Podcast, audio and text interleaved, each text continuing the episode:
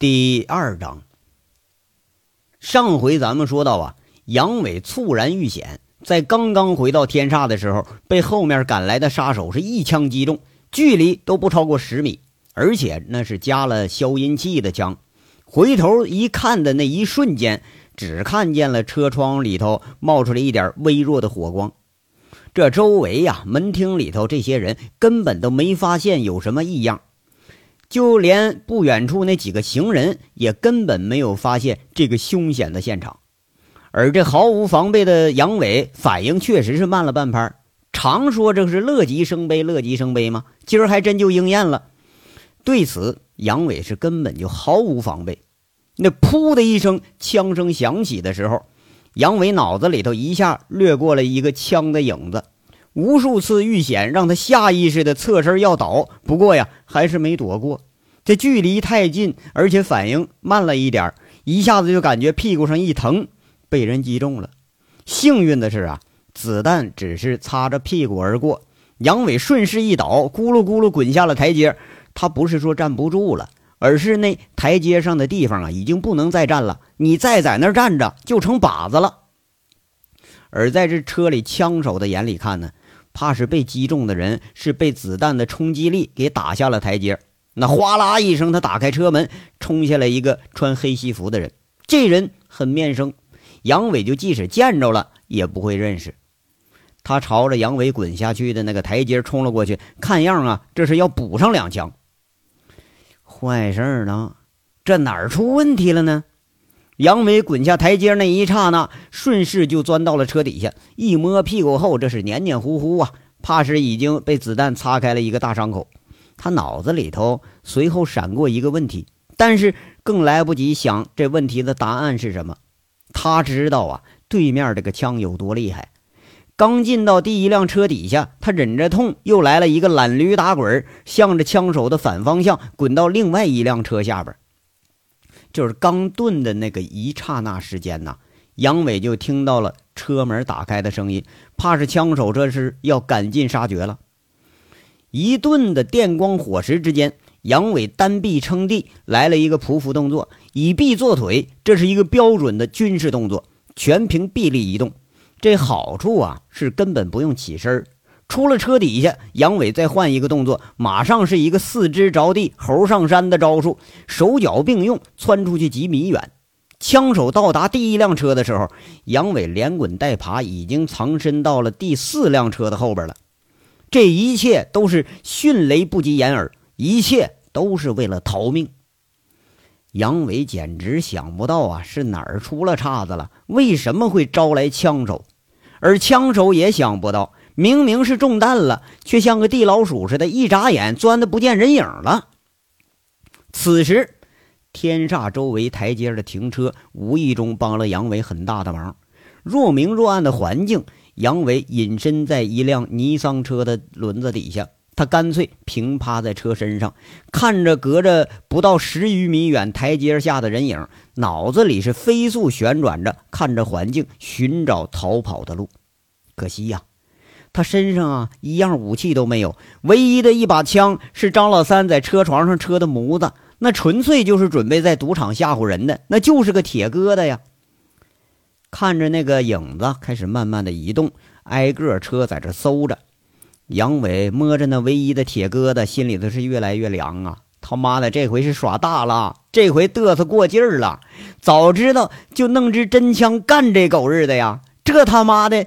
到底是谁呀？这伸手就要人命啊！隐身在第六辆车后的杨伟，他是冷汗直渗呐。猝然遇险，而身上没有一件可以防身的制敌武器，这种不对等的对抗，随时能要了自己的命。连他这位久经沙场的老兵也感觉到了一丝恐惧的味道。咱们时间呢，退回去二十分钟，在这海鲜楼的三楼 VIP 房间里头。高玉胜出事的这个现场，杨伟在勒住高玉胜那一瞬间，高玉胜下意识的就摁了拐杖头的按钮，这是一个报警信号，信号接收源就是楼下两个保镖的身上。这两个保镖一接到信号，马上就向楼上冲了过去。不过可惜的是啊，人群当时正是蜂拥而下，保镖的步子被拦下了。两个人刚冲到三楼，又遇到了正被挤到墙角啊，在那儿喘气的唐继莲。俩人其中一位马上附耳向唐继莲说了这个报警的事儿。唐继莲这四面一看，当时就毛了，老板丢了，这还了得吗？他们三个人呢，挤挤嚷嚷的上了三楼，与已经得手的杨伟他们是擦肩而过。等到了这个信号源的位置。高玉胜已经软软的躺在房间里头，人事不知了。这唐继莲一下子可给吓了个半死。他是高玉胜唯一亲近的人，一摸老板的胸前那个要命的东西，还真就丢了。这一下子就吓得不轻。之前曾经有一天呐，和老板在一起的时候，老板曾经呃开玩笑的说：“说老唐啊，这个东西可是咱们的命根子。”钱庄的流水，香港那马老大的往来和咱们几家这个账本可都存这里头呢。以后我要是出事了，你得先保他，保住了他，我就没事咱们全都没事一探鼻息，很平稳，很悠长。唐继莲知道这是没事马上就有了决定。小兵啊，你守在这儿叫救护车。小葵，你跟着走，马上嗯去找张燕去。这东西丢了，咱们都得完蛋。俩保镖不迭的应了一声。这唐继莲什么时候他都是一脸的笑，难得今天这么庄重的说话，这么严肃，都知道这事儿可不简单。应了一声，那个叫小葵的跟着唐继莲俩人就准备下楼。这连上带下耽误了好几分钟，刚下到楼下，就听着远远的警报声响了。一贯谨慎小心的唐继莲，干脆一拉保镖，从后门绕着走了，基本和杨伟走的是同一条路。十分钟以后，俩人在出租车里头远远的听到了恒昌物流院子里的枪声。老唐心里一琢磨，这是完了，这地方啊被端窝了。他连车都没下，直接通知了张燕这人呐是高玉胜的一个情人，一直负责着地下钱庄的运营。一接老唐电话，和弟弟张四海绕着就出了咖啡厅，正好绕过了大案组的监视。十五分钟以后，四个人碰面了。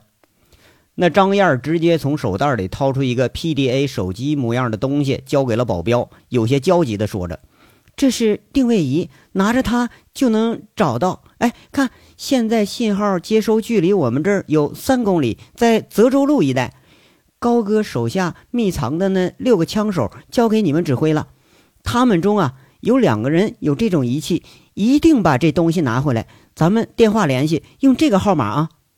张燕在这紧张的安排着，抽出眉笔，在保镖的手上画了几个数字。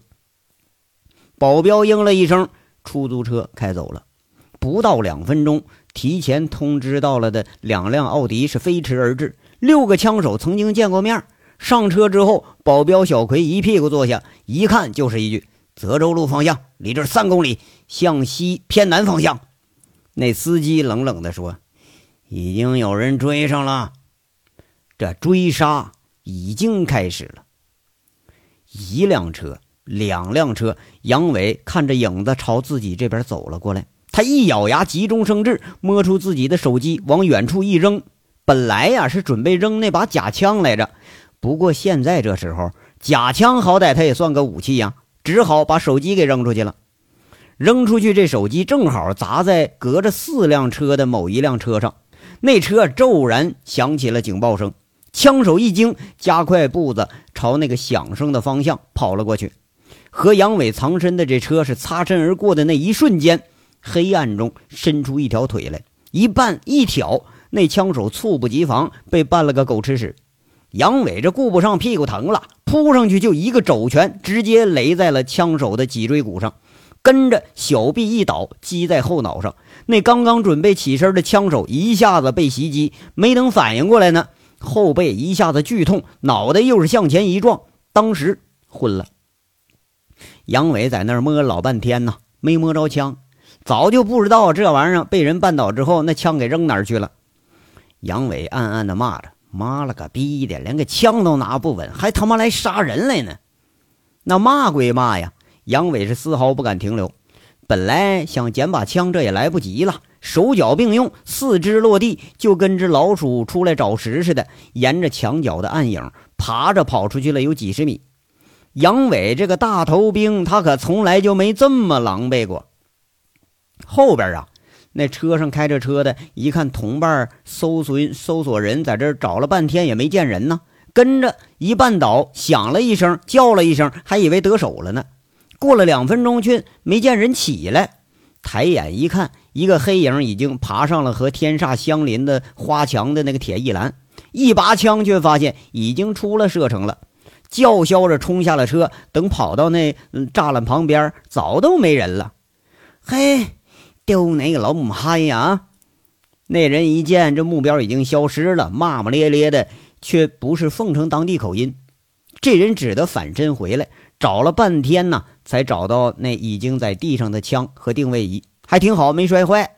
重启之后重新定位，三十秒钟以后才重新收到了这个信号。这种定位仪呀，只能显示出方位来，但总要有个几十米呀、几米、十几米，哎，没有几十米那么大啊，就几米、十几米的这么个误差。刚才在天煞那周围就杨伟一个人下车了，这才让枪手确定了位置。不过还是让目标给溜了。剩下的这位枪手一测算，离自己不太远，他连同伴都顾不上了，直接开车就追了上去。绕到了直线距离之后，这一看呢，是一个胡同。那人无奈之下，开着车绕着路，看着信号跳动的方向，重新开始寻找时机。这另外两辆车呀，得到了第一辆车失手的消息，马上跟踪着信号也追上来了。话说杨伟这边啊，他在小胡同里头玩了命的一瘸一拐的开始跑，屁股上的伤口一摸他就知道。那是被子弹擦过，开了一道血槽了。这伤口啊，马上就得止血，要不比挨了一枪他还厉害。一边跑一边撕了衣服上的一个布条，就缠在屁股上，却发现呢，这布条不够长，又撕了一条，这才勉强给绑住了，多少能管了点用。哎呀，他妈了个逼的啊！今儿可是他妈要老命了。早知道老高还有这本事，我他妈说什么也不敢动人家了。这老高一翻过身来，八成他得整死我。杨伟是后悔不迭呀！枪手这么快就能找到自己，这说明高玉胜确实不是徒有虚名。那干这么隐秘，这货他都能杀上门来，这事儿那可是完了，可真是难办了。到现在为止啊，自己倒成了在明处了。他想了半天也没整明白，这些人是怎么找着的自己呀？莫不是说在海鲜楼的时候有人看着自己了？那说归说，想归想，杨伟这步子是一点没停，转悠过了两个街区，一抬眼就进了滨西路了。那亏得咱是当过小混混呐，这他娘的钻小胡同还是安全呢。杨伟有点得意的看一看四下，已经没啥人了。上了大街，走几步，那就眼看要到了有些店铺的门面了。哎，那地方还有的开业的。再一看，他就有点哑然失笑了。好长时间没来这胡同了，这地方居然开了若干家的那个呃夜店、洗头房子。店里头那毫无例外都是亮着粉红色的小灯，那是很暧昧的那种灯光。地球上男人全都知道这那到底是干啥的。而且店门口啊，有的还站着一位花枝招展的小姐们儿，哎，偶尔有路过的还撩个裙子或者拉了那个胸衣，那勾引人家进门去呢。你说他妈的啊，啥地方也少不了你们呢。杨伟笑着拒绝了两位妹妹的勾引，哥们儿这正准备逃命呢，哪顾得上这事儿啊？不过转眼一想，一摸自己这屁股，跟着又返回来了。那妹妹呀。长着双大眼睛，黑暗里头都能看得出这一双眸子。哎，看见杨伟，他马上回来了，马上腻上去了。哎呀，大哥，照顾一下小妹呗，一天都没生意了。哎，你给我拉倒吧啊！你没准打几炮了，少跟我俩扯。杨伟说了一句，戳穿了小妹妹的谎言。那一天到晚在这地方，没准拉几个人进去了呢。讨厌！不要取笑人家了，真没有。不信，一会儿你试试。那小妹子娇嗔一句，就拉住了杨伟的胳膊。少废话啊！屋里头有暗门没有啊？后院通到哪儿啊？安全不？杨伟沉声连问了好几个问题。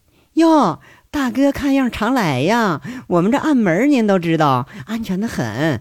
后面转过小胡同就是菜市场，除了来玩的，谁也不知道。那小妹妹一听，确定了，这哥们儿啊，估计是经常来打炮，那还知道有暗门呢。这是防备片警抓奸的那个专用通道，什么歌城啊、洗浴中心、洗头房，常备。谁家没这门？你好意思开门吗？你呀？呃，行行行，好，来来来，进来进来，把把门关上。杨伟拉着那小姐就进了洗头房了。那小姐呀，忙不迭跑进来，一拉卷帘门，说了：“哟，大哥，明码标价啊，一百块钱，先付钱，包夜咱另算啊。”一回头，却看着杨伟已经把裤子脱了一半半截了。他呵呵笑着就说了：“哟，大哥，看你猴急的，刚才还装纯呢，还不愿意进来呢。哟哟哟。”大大哥呀，你怎么着？你也来大姨妈了？还来这么多呀？这小姐的话却是已说已经看着那个杨伟身下开始流血了才说的。他一抬头一激灵，吓一跳，那是不是把坏人给引进来了？不过紧跟着啊，眼前就多了几张钞票。就听杨伟说了：“哎，啥也别说啊，钱都归你，你别害怕，我马上就走。你这儿有纱布没有啊？”那小姐却是经常跟地痞流氓打交道，胆子倒也不小，一点没客气，把钞票拿手里了。这么一数，居然有五六百。一听又眨巴眼睛了。大哥呀，你要说要安全套，那咱有都是，那纱布哪有啊？再说我们要那玩意儿干啥呀？呃，哎，对对对，有有卫生纸，管够。这说这话，小姐啊，倒也手脚挺利索，拿一大卷子卫生纸给杨伟给捂上了。不过一会儿这就浸透了，这没法包啊！这也呀，这他妈的，这这这也不管用啊！杨伟一边擦一边扔，嘴里在这唠叨着。那纸是一浸湿了就发软，只能把血污啊给擦一擦。哎呀，哎，这个这个这个管用，这能直接贴上。那小姐拿了钱了，倒也挺热心，又递上一个包。杨伟一看是哭笑不得呀，哎，那是一包安尔乐卫生巾。这气得不轻，就骂一句：“你说这玩意儿我咋用啊？那你以为我跟你们似的还能给夹住啊？”那小姐给雷的是咯咯笑起来了，气氛倒是轻松下来了。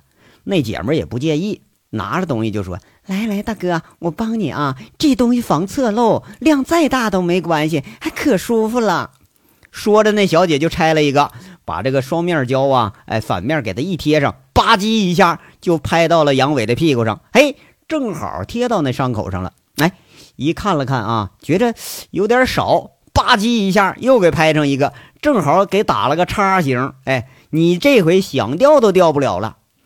看看他挺满意啊，自己这杰作挺好，说一句：“哇，好大的创可贴呀，大哥，你你这样怎么了？哎，这这怎么拉这么大一口子，怪吓人的呀。”杨伟一摸一扭屁股，嘿，这玩意儿确实吸水性好，哎，明显感觉舒服多了。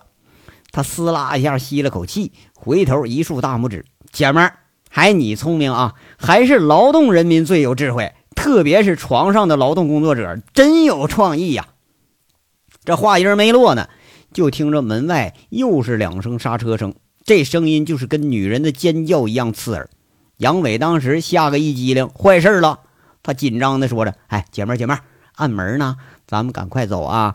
今儿好多人抓我呢，你赶紧送我走，别把你给连累了。”那小姐一听也紧张了，拉着杨伟就进了小屋，指了指床下，一搬开床，那床后面有个一米多高的小暗门，外面那清凉的空气一下子就涌进来了。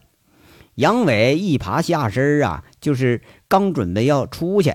就听门口噗噗噗几声枪响，还有这卷帘门响的声音。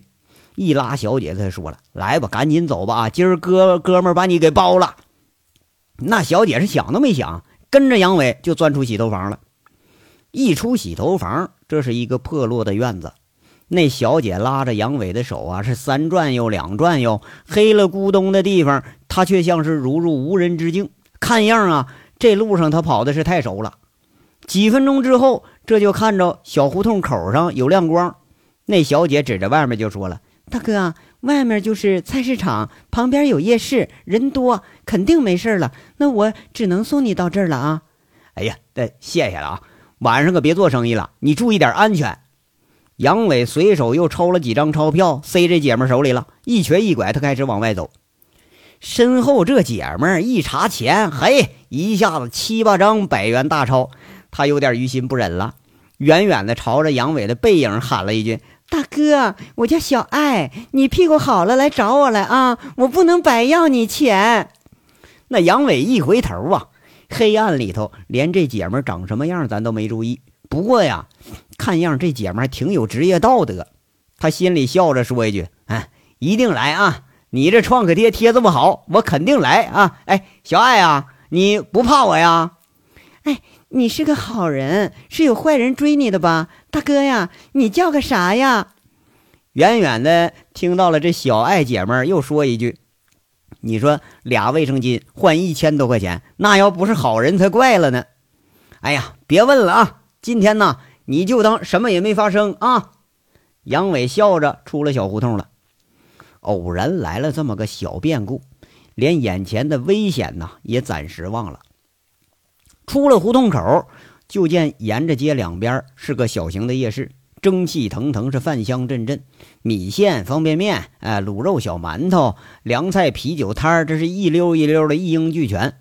杨伟这时候还真觉着有点饿，哎，大咧咧往那啤酒摊上一坐，叫了份菜，洗了洗手，准备啊多少吃点这次转悠的这么厉害，那你总不能说再他娘的能找着我了吧？再说了，这会儿这么多人呢，现在我贴着一脸胡子，哎，我就不信你能把我认出来。杨伟挺得意的想着，准备啊吃两口，完了喝口热汤，咱再走。失血的时候嘴发干，头有点晕，那多少啊需要得补充点要说他妈的大意了，这是太大意了！谁成想这个高赌棍，他还真是名不虚传呐，手下还养的这样一帮人，看来藏枪的地方那不是一处。不过呀，到了这儿，杨伟感觉这时候留在人多的地方，那比人少的地方是更安全。这一安全下来呀，又傻眼了，想打个电话通知身边的人，一摸才想起来，手机咱刚才给扔了呀。这章到这儿就说完了，下章稍后接着说。感谢大家的收听。